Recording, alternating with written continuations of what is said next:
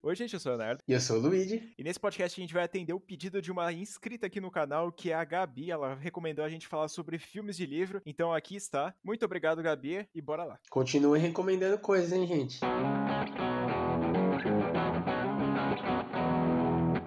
Léo, vamos começar falando sobre adaptações, velho. Eu posso dizer que, como eu já falei inúmeras vezes aí, eu acho bizarro, difícil, né? Bizarro de difícil de adaptar uma coisa, porque a maioria dos livros, assim, eles são escritos, né, de um jeito que é você interpreta, né, você cria, tanto que a maioria das vezes tem a decepção, né, da, o ator não parecer, o personagem não parecer, essas coisas, né, até, né, já meio fugindo do assunto, mas puxando aí o Resident Evil, que os caras cagaram com o Leon nessa adaptação que vai ter nova aí, né? Eu acho que o livro é escrito de um jeito muito de livro, sabe? E o filme é, mano, outra naipe completamente. Então, esses filmes que a gente vai falar, eles conseguiram adaptar muito bem, assim, essa parte, né? E conseguiram levar pra telona. Eu não sou o cara mais leitor do mundo, mas eu já li alguns livros muito legais. Por exemplo, o próprio Harry Potter, que na época eu lembro que eu lia o livro depois eu assisti o filme e tinha muita diferença, né? Como você falou que é muito difícil fazer essa transformação, porque geralmente o livro tem muito mais informação, mais detalhe, mais coisas que vão te prender naquele ambiente do que no próprio filme. Mas um livro que me deixou totalmente invertida essa situação foi o Hobbit, que eles conseguiram transformar em três filmes, e quando eu fui ler o livro, simplesmente foi parecendo que o livro tava ruchado e tava, tipo, a um milhão acontecendo as coisas que aconteceram no filme. Mas nessas adaptações que tiveram de livros para filmes de terror, eles passaram a ser muito descredibilizados, porque principalmente pelo Stephen King, né? Não à toa ele é o mestre do terror, e é inacreditável pensar que o primeiro foi a Carrie, porque tem o It e o Nevoeiro que são tão icônicos, não, não que a Carrie não seja, né? Mas eu acho que It e até o Iluminado também, né? São tão icônicos quando a gente pensa nisso, a gente fala, mano, o primeiro, né, que você vem na sua cabeça, você pensa no Iluminado, no It, depois começa a vir os outros, né? Mas incrivelmente a Carrie foi a primeira e foi o primeiro livro que o Stephen King escreveu. Então, assim, o Brian De Palma fez um trabalho espetacular para fazer essa adaptação que a gente comentou. E outra coisa até que também pensando, que às vezes acontece no livro, é além de ter pouco tempo, né? Porque um filme, se tiver mais de duas horas e meia, já começa a ficar cansativo, e o livro você pode ler em um ano, se você quiser. Tem toda a parte também de. Hoje em dia a tecnologia é praticamente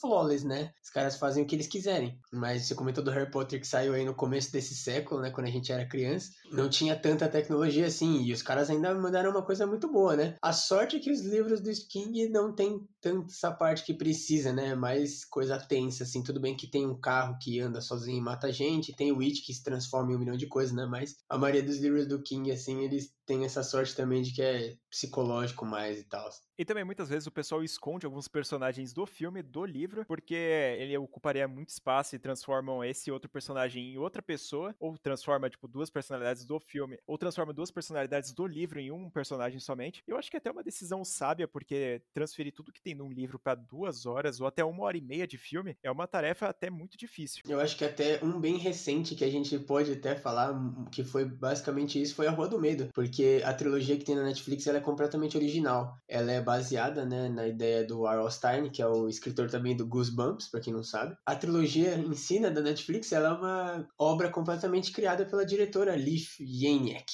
Então ela, mano, mandou muito bem e é até também uma outra coisa muito foda, porque dá para criar universos baseados, né, mano? Obviamente tem livros, né? A maioria dos livros, como a gente comentou do King, eles são uma história só. Mas, tipo, por exemplo, Rua do Medo, o Goosebumps até, os caras não precisam ficar só adaptando histórias dos livros, sabe? Eles podem pegar o universo e criar uma história mesmo. E até, por exemplo, no próprio Carrie, tipo, eu fico surpreso às vezes que ninguém arriscou de fazer um negócio muito louco, um crossover aí, a lá Vingadores, de todas as pessoas que têm as habilidades telepáticas do King, né? Tipo, a Carrie, as crianças, o Iluminado, as crianças do It.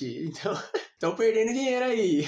Muitas vezes o pessoal não ouve a gente, acha que a gente é lunático aqui. Tá perdendo dinheiro, amigão. Mas uma dúvida que eu tenho é que eu li alguns livros somente de terror. E é o seguinte, Luigi, você acha que tem o mesmo nível de tensão, assim, quando você tá vendo o livro, assim, lendo ele, do que um filme? Ou você acha que perde um pouco no livro ou no mesmo no filme? Mano, eu acho que no livro é muito mais difícil você conseguir construir esse terror. Como eu falei, você lê um livro no tempo que você quiser, na hora que você quiser, de manhã, de tarde, de noite. Um filme, assim, geralmente a gente assiste até no cinema, né? Que é tudo escurinho e tal, e tem aquele som você ter um negócio palpável, né, que é o filme, porque no livro você tem que praticamente usar toda essa imaginação, né? Terror já é uma coisa mais difícil de fazer. É, eu acho que o filme, nesse sentido, assim, de realmente assustar e essas coisas, acaba ganhando um pouco, porque é mais fácil realmente de fazer. Por exemplo, no próprio It, quando coisa se transforma nos outros bichos, né, que eles têm medo, tipo a múmia, Frankenstein, essas coisas aí, o lobisomem. A transformação no, no filme, assim, é, é bizarra, porque você vê ele virando, né, virar aranha gigante. Agora, no livro, quando você lê, ah, ele é uma aranha gigante, e você fala, tá, legal, é uma aranha gigante. Realmente, essa parte de você ver realmente o, o que, que o cara tá querendo apresentar é muito bom, mas alguns casos que tiveram, como o próprio adaptado que teve recentemente, o Bird Box, que é aquele negócio de você não sabe o que, que tá acontecendo ali, você é na sua própria imaginação do que, que seria a pior coisa que existe. Eu acho que no filme até conseguiu traduzir bastante, porque eles nem mostram a criatura. Eu acho muito inteligente, porque se eles fossem mostrar a criatura, iria quebrar totalmente o clima do filme. Mas eu acho que essa parte de você imaginar, você ter toda essa visão e você fazer, tipo, praticamente o pior da sua cabeça para acontecer essa cena do livro, eu acho que é o que mais pega, assim, com certeza. É, mas como eu falei, eu acho que é muito mais fácil ter o palpável do filme, né? Pra, no sentido de você se assustar. Mas agora, se o livro for bem escrito e a sua imaginação estiver boa, eu acho que tem uns livros aí, e provavelmente a maioria dá para cagar mais no livro do que no filme. É, é, até engraçado, né? Quando a gente pensa em adaptações assim, porque a gente sempre, principalmente no terror, a gente pensa no, no Stephen King, né? Quando a gente vai vendo a quantidade de coisas, assim, não só antigas, né? Tipo Psicose, o Drácula e etc. Mas tem uns filmes bizarríssimos que eu realmente não sabia, que é tipo o Bebê de Rosemary e o Exorcista, que eu não fazia ideia de que eram baseados em livros, assim. E até o Tubarão. E o Tubarão, pelo que eu dei uma olhada ali bem por cima, o livro é um lixo. Então, e o Tubarão é um dos filmes mais icônicos de terror que tem, né? Então, assim, ainda tem, como eu falei, toda aquela parte da genialidade do diretor e tal. Mas é bizarro pensar que por filmes tão icônicos, que a gente só pensa em filme, tem um filme aí que é escondido um livro. Eu, particularmente, já sabia que o Exorcista tinha sido baseado num livro. Até tem outro livro que é muito conhecido do William Peter Blatty, O Legião, que também foi responsável por ter referências, né, no terceiro filme do Exorcista, que é outra obra-prima, na minha opinião. Mas eu acho que o filme do Exorcista ficou muito mais marcado porque realmente você tem aquela, aquele visual, né? Ele dá muito mais medo porque você vê a criança e não alguma coisa, tipo, descrevendo como ela estaria daquele jeito, deitado na cama, vomitando, essas coisas. Eu digo isso porque eu não li o livro, então eu não sei se tem essas cenas também no livro. É, eu acho que essa parte até que você perguntou, né, do que que assusta mais, eu acho que também depende do que, do qual que é o conteúdo, né? Como você falou, isso aí do O Bebê de Rosemary, assim, e O Exorcista são basicamente livros, entre aspas, normais, né? Se você pensar, não vai ser um livro de terror, assim. Então o filme acaba, né, tendo muito mais esse quê de terror, realmente. Numa dessas tardes aí que acabou a luz aqui na minha casa, eu fui ler o livro, o Necrotério, que é um curta praticamente, né, vamos dizer assim, um livrinho de umas 38 páginas, sei lá, e conta a história lá do cara do Necrotério, que começa a acontecer um monte de coisa. Enquanto eu tava lendo o livro, me surpreendeu bastante, porque aquela parte do, deles falando que aparece pessoas andando brancas, começa a ter uma visualização de até de outras cenas de outros filmes que a gente já tinha visto, e começa a ficar até um pouco mais amedrontador. Tem até outros filmes que tentaram recriar essa cena, que é o tipo o cadáver lá, que tentou fazer alguma coisa mais sobre sobrenatural, super espatafatosa. Só que nesse aqui é um pouco mais singelo e, cara, simplesmente dá muito medo porque você entra na pele do personagem. Mesmo ele não tendo tanto tempo, tantas páginas para se aprofundar, né? Ele não ser aquele mais desenvolvido possível. Mas eu recomendo muito, eu acho que ele tá até disponível de graça lá no Prime. Então, se tiver disponível, lê lá que é muito bom. É rapidinho. Isso até é uma coisa que pode entrar num, num outro assunto que são coisas mais curtas, né? E aí a gente já tem que xingar o Stephen King, porque, meu Deus do céu, o maluco não consegue escrever livro com menos de 800 páginas. Eu já comentei do R.L. Stein, que fez o Rua do Medo, e tem né, o Goosebumps, que acaba sendo... É, o Rua do Medo, gente, é basicamente o Goosebumps tunado, que as pessoas xingam e morrem, né? Porque o Goosebumps tem todo aquele negócio, né, de que é de terror, mas é um terror muito mais para criança, é infanto-juvenil mesmo. E também tem essa parte, né? Os livros, eles... Parece que a faixa etária, assim, acaba sendo muito melhor atingida num livro do que num filme. Assim, no It quando tem aquela cena bizonha no esgoto, que ainda bem que nenhum diretor foi imbecil o suficiente de querer colocar isso no filme, você vê que, mano, não é qualquer um que pode ler esse livro, né? Eu acho que o livro também tem mais liberdade entre as, as coisas, né? Até por poder ser maior e ser mais tranquilo, assim. para mim, assim, pessoalmente, seria mais difícil escrever um livro do que fazer um filme. E esse livro aí que você comentou, ele tem alguma, alguma adaptação, talvez num curta aí, Perdido pela Vida? Você deu uma olhada, Léo? Ainda não, pelo que eu entendi aqui, ele não tem, mas é incrivelmente ele é feito por um brasileiro, é o Márcio Pacheco. Então, se tiver lá no Kindle Unlimited, lá do, do Amazon, talvez você consiga ler de graça. Eu acho que até o preço do Kindle é dois reais, então, cara, vale a pena. São 42 páginas e até tem uma história bacana para você ler. São duas horas praticamente de leitura. E uma coisa muito interessante também, pensando assim em adaptações, é o quanto hoje em dia, né, sei lá, nos anos 2000, a gente não tá tendo mais tanto, né? Tudo bem que a gente tem alguns filmes, assim, que são mais recentes, né, tipo Jogo Perigoso e até a nova adaptação de It, o próprio Rua do Medo, mas eu acho que a febre do King acabou realmente afetando bem a galera, porque, sei lá, os anos é, 70 até os anos 90 tinha adaptações, inclusive tem livros do Stephen King que a gente nem resolveu listar aqui, mas eu vou falar, tipo, Trocas Macabras, que o King tem um monte de livro, né, gente? E praticamente todos os livros dele têm adaptação. É meio bizarro, porque ele realmente é um escritor que escreve livro, mas é praticamente pro cinema. Só que tem, assim, velharias insanas, tipo Drácula e o Frankenstein, que tem adaptações mais velhas ainda no cinema, tipo dos anos 30 e 40. É se você assistiu alguma dessas duas, Léo, eu já vi o livro, alguma coisa assim. Não, eu nem assisti nenhuma das duas adaptações, mas eu também nem li os livros, então eu, eu teria aqui um pouco mais avulso. Tudo bem que a gente sabe quem que é o Frankenstein, quem que é o Drácula, então a gente já sabe um pouquinho mais da base, mas eu não, nunca li, nem vi livros deles. É, o Drácula, ele é mais insano, né? Porque ele tem série da Netflix, né? Um anime lá, o Castlevania Castlevania, tem jogo, então esse bichinho foi adaptado, hein? Que é domínio público, né? O livro já é centenário. Falando um livro por nome, assim, que a gente comenta porque a gente ama ele do fundo do coração, né, Léo? Incrivelmente, eu até esqueci que tinha o livro, mesmo que a gente já fez podcast 2 e um vídeo sobre isso. Eu sei que Cisar no verão passado é um livro. E não, eu não li, gente, porque eu me bastei assistindo o filme, eu já sofri o suficiente. Eu ainda tô curioso para saber o que, que esse livro se trata, porque quando a gente foi ver, né, um pouco mais sobre as curiosidades do Eu Sei Que no verão passado, a autora ela foi lá e falou que o filme não tem nada a ver e meio que descredibilizou um pouco da obra dela, então eu acho que se o filme for um pouco no caminho ao contrário, significa que o livro talvez tenha um pouco de qualidade. Vamos ver se a série produzida pelo gigantesco James Wan vai fazer alguma coisa boa, né? Que vai lançar lá na Amazon Prime no dia 15 de outubro, então eu vou com certeza assistir. E eu também acho que eu vou tentar dar uma olhada para procurar o livro e dar uma pesquisada, né? Porque a gente não pode viver só baseado em filmes. Acaba tendo esse negócio, né, de ah, de adaptação para o cinema, você perguntou já o que, que eu prefiro e tal. Eu acho que um bom livro nunca vai passar. Tudo bem que assim, tem uns livros insuportáveis, né? Tipo, eu tava lendo recentemente O Apanhador de Sonhos, que eu já vi o filme, mas eu não lembro. Só que o livro é muito chato no começo. Também é uma outra adaptação. Como eu falei, o Stephen King ele podia cagar que os caras iam fazer um filme. Fugindo um pouco aí desse grandioso autor, a gente tem o Ilha do Medo, que a gente falou inclusive recentemente com o Barros lá, que foi um episódio sensacional que depois no final ele e o Léo ficaram xingando o filme Exorcismo de Demônios. A gente foi do topo ao lixo muito rápido. E era o mais um filme barra livro aqui da lista que eu não fazia ideia que era um livro, mano. É, realmente, quando a gente vai pesquisar um pouco sobre isso, a gente simplesmente não consegue saber qual que é e qual que não é. E só durante a pesquisa mesmo que a gente consegue descobrir. Porque alguns filmes, como o próprio Rua do Medo, tudo bem que na parte da Netflix já foi, já foi dito isso pro público, né? Que é baseado no livro.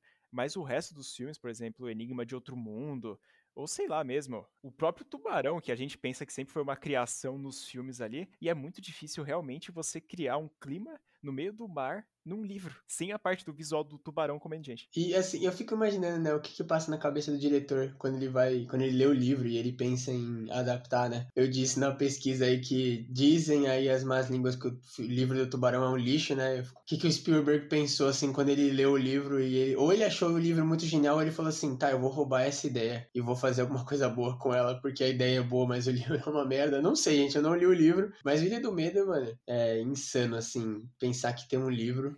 porque o filme já é lento e demorado, mesmo que ele é muito bom, né? Imagina o livro como que deve ser, deve ser muito top, né? Eu acho que até mesmo o Vilha do Medo ele combina bastante, até pensando assim no Enigma de Outro Mundo, que é um filme que ele não demanda tanto terror assim, que a gente vai ficar meio na ponta do pé assim, pensando que vai acontecer alguma coisa, mas eles têm uma história, um drama, um tipo uma, um plot muito legal, né? O Enigma de Outro Mundo eu acho que é outro que a gente precisa trazer aqui ou pro podcast ou lá pro canal, tem um dos melhores finais assim, vamos dizer, e uma construção, né, vamos dizer, de personagem personagem que não demanda tanto aquelas cenas de ação ou de terror que acontece durante o filme. E aí a gente também tem um outro filme barra livro aí que eu já sabia esse que tinha o um livro, mas não tem como não pensar no filme mesmo, que é O Silêncio dos Inocentes, tendo o Anthony Hopkins. Uma das melhores atuações, assim, mostrando porque ele é tão renomado e sendo o Hannibal Lecter, que isso aí não precisa nem falar, que spawnou um milhão de sequências e séries. Eu não sei se o livro continuou depois, né, se teve mais algum livro, mas, mas tem quatro sequências, se não me engano, e uma série que tem, sei lá, cinco temporadas. E o filme, assim, é simplesmente espetacular, é um dos filmes mais renomados da história, né, e não só por causa do Anthony Hopkins, porque o filme em si é genial. E cair de novo naquele negócio de pensar de como a pessoa teve a ideia de escrever o livro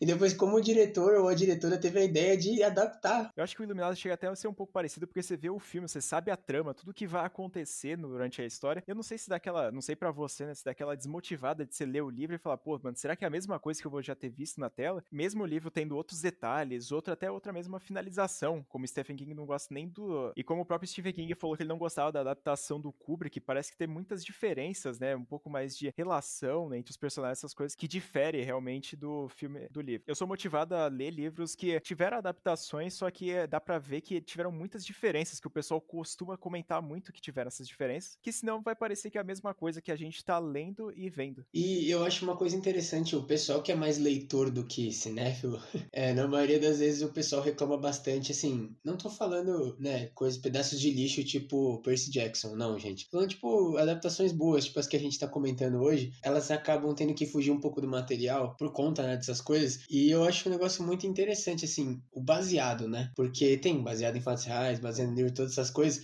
eu acho que, assim, você pegar um universo, né, se você não desrespeitar a obra, que nem, né, o Stephen King, o Kubrick com o Iluminado, que não é desrespeito, porque o filme, além de ser bom, ele mantém a essência, ele muda realmente para ir pro cinema, né, para ir pra telona. Se mantiver, eu acho que é bem legal, assim, você ter adaptações mesmo, até porque, às vezes, até leva a galera a ler um pouco mais, eu acho que é bem, bem legal, assim, a parte da leitura. Geralmente o pessoal, né, fala mais de ler antes do que assistir, né, porque eu acho que ler de, sabendo o que vai acontecer é mais difícil ainda, principalmente um livro grande. Eu li o It recentemente, aí quando saiu a segunda parte, e eu já tinha assistido a minissérie e a primeira parte, que saiu mais recente, em 2017. E aí eu quis ler antes de sair o capítulo 2, do jeito que o Stephen King é com finais, se eu assistir o filme antes, eu vou ficar triste com o final do livro. E vou falar pra vocês que dá uma tristeza assim, mesmo tendo lido antes.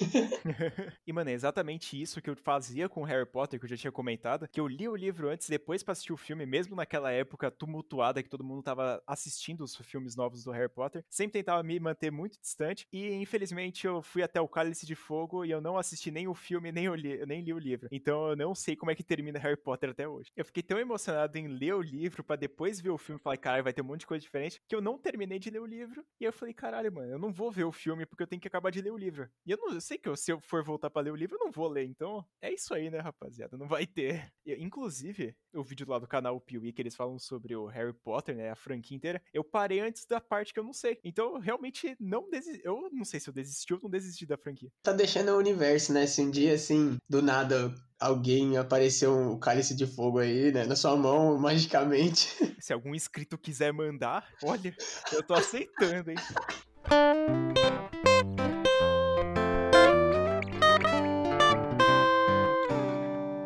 Eu, pessoalmente, acho que ler antes é melhor do que ler depois, né? De, de, ver o filme, porque realmente é muito mais fácil ver filme, né? Você dura lá, sei lá, três horas no máximo. Eu nunca vi filme com mais de três horas. Então dura três horinhas ali, você assiste e você vê o conteúdo que nem, né? O próprio Doutor Sono, que é a sequência do Iluminado, tanto o livro quanto o filme, né? Mano, quando você vai ler assim, pensar que o bagulho tem mil páginas, sei lá quantas páginas tem, e aí você pensa, pô, eu vou assistir um filme de três horas ou eu vou ler o livro de não sei quanto tempo? Aí se você assiste o filme primeiro, você provavelmente não vai querer ler o livro. Mesmo que também o Mike Flanagan, nosso xodó, adaptou muito bem. Isso são palavras do Stephen King, né? Não minhas. Ele adaptou muito bem e até o Stephen King libera ele para fazer todos os bagulhos, tipo o jogo perigoso, né? E o próprio Dr. Sono, porque ele sabe que o Mike Flanagan é um leitor, assim, assíduo e que ele é um bom escritor e consegue adaptar. E basicamente tudo, né? A gente nem entrar em série, mas as duas séries que tem lá, a, a Maldição das Residências, são baseadas em livros também, para quem não sabe sabia. Então o Mike Flanagan é tunado na leitura, mano. O cara tá on fire, porque ele... até falaram que a maldição da Residência Hill tinha sido inspirada naquela volta do parafuso, alguma coisa assim, que é uma casa amaldiçoada, que tem toda essa reviravolta no final das contas que a gente já falou um pouquinho na, no episódio de séries de terror. E, cara, realmente o Mike Flanagan, ele é foda. Eu não tenho muito o que falar, eu só tenho que bater palmas, porque esse cara é um gênio. E também uma coisa que você tinha comentado que é muito legal, porque o filme, querendo ou não, ele é muito mais imediatista, né? Você vai lá, bota na sua televisão, você consegue mexer no celular enquanto isso, aí você perde um pouco mais ali, ele é um pouco mais simples, vamos dizer, e você assiste ali por duas horas, ou três horas, ou quatro horas se você for o Zack Splinter, e você vai sair contente de lá. No livro, não, você precisa desembolcar um pouco mais de tempo para ler, para interpretar, para ter, tipo, o seu tempo, né, de leitura. E além de ser muitas mais páginas, você gasta um pouco mais de tempo nessa parte. E eu acho que até vale muito mais a pena. Eu até recentemente tinha lido um livro chamado Boneca Maldita, que foi inclusive o primeiro livro de terror que eu já li. Ele não é uma das mil maravilhas, mas eu recomendo bastante se estiverem disponível aí. Eu tinha pego no Prime para ler. Então, se você tiver o Prime também, aproveita e lê. Eu tô fazendo o catálogo deles aqui. E na nossa lista aqui a gente também tem um filme que a gente não sabe se a gente traz ou não pro canal, então ainda bem que a gente fez essa lista, que é o Livrai-nos do Mal, que eu também era outro que eu não fazia ideia de que era um livro. Eu sabia que era baseado na história de vida lá do cara, mas eu não sabia que ele tinha escrito um livro. O cara gosta mesmo dessa história, né? É, e eu vou falar a verdade, esse filme aqui ele não é das maiores qualidades. Eu gosto dele porque eu assisti ele milhares de vezes com a minha mãe. Então, assim,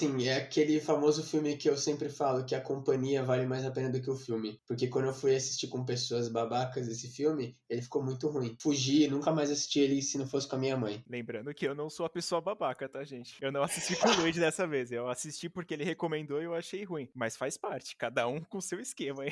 Eu, avi mas eu avisei que você. Eu avisei que você poderia não gostar, que eu não sou cuzão. Não, porque na verdade tem muitos filmes que acabam tendo gostos, né? Então, recomendar é foda dessas coisas. E eu sempre falo, gente, aqui no podcast eu gosto de falar assim: tomem suas próprias né, conclusões. Ou escutam a gente, né? Escutem a gente para dar umas risadas aí, para se divertir. Tem uns filmes assim que até já aconteceu aí no off, né, do canal, da gente, eu e o Léo, além de discutir nós dois assim com filmes tipo de Brechão, que saiu um vídeo recentemente aí no canal que eu tô rindo durante o vídeo inteiro enquanto o Léo tá triste, contemplando a vida. E então assim, gosto é gosto, né, gente? Então, até todo esse negócio de livro, eu pessoalmente, como eu falei, eu já gosto mais de livro assim, eu acho mais da hora ler primeiro ou ler assim, enfim, eu preferia ler, mas a gente acaba, o Léo disse, é mais imediato, é mais fácil consumir um filme. E realmente é, não é muito dissipado, né? O pessoal não costuma ouvir das outras pessoas, nossa, acabei de ler um livro de terror sensacional, eu preciso que você lê. É muito mais fácil você falar, mano, assisti um filme que tá na Netflix, vai lá, assiste que vale muito a pena. Eu acho que é muito mais simples isso do que você realmente recomendar uma pessoa para ela gastar, tipo, sei lá, 40, 30 reais num livro, pra ela ter aquele tempo ainda ser necessário para ler ele. Eu acho que atualmente o que a gente pode falar é que o tempo tá um pouco mais limitado para todo mundo. É claro, para algumas pessoas, né? Então, eu acho que se você tiver um tempinho livre, vale muito mais a pena você até ler um livro. Dependendo do livro também, né? A gente até falou sobre alguns filmes que foram melhores que as adaptações nos livros. E aí a gente tem livros que eu, de novo, pessoalmente não gosto, que é A Mosca, porque eu odeio o filme, gente. Eu já assisti, eu não consegui assistir o filme inteiro, porque eu sou uma pessoa Acho que vocês já perceberam, né? Por todos os nossos conteúdos aí, que eu odeio body horror e gore. Eu sou hater number one, assim. Até assistindo o Relíquia Macabra, que também saiu recentemente lá no canal. Quando a véia começa a cutucar o peito dela com a faca, eu revirei na cama, porque eu odeio essas coisas. Então, assim, não, não assisti toda a mosca. Eu conheço a história, porque é muito clássica, né? E eu até li a Metamorfose, não que não é baseado, né? Mas é a mesma coisa. Bicho virando baratão lá. Mas a, aí é é engraçado como eu provavelmente não conseguiria nem ler o livro, porque eu ia ficar com a imagem do maluco virando a mosca na minha cabeça.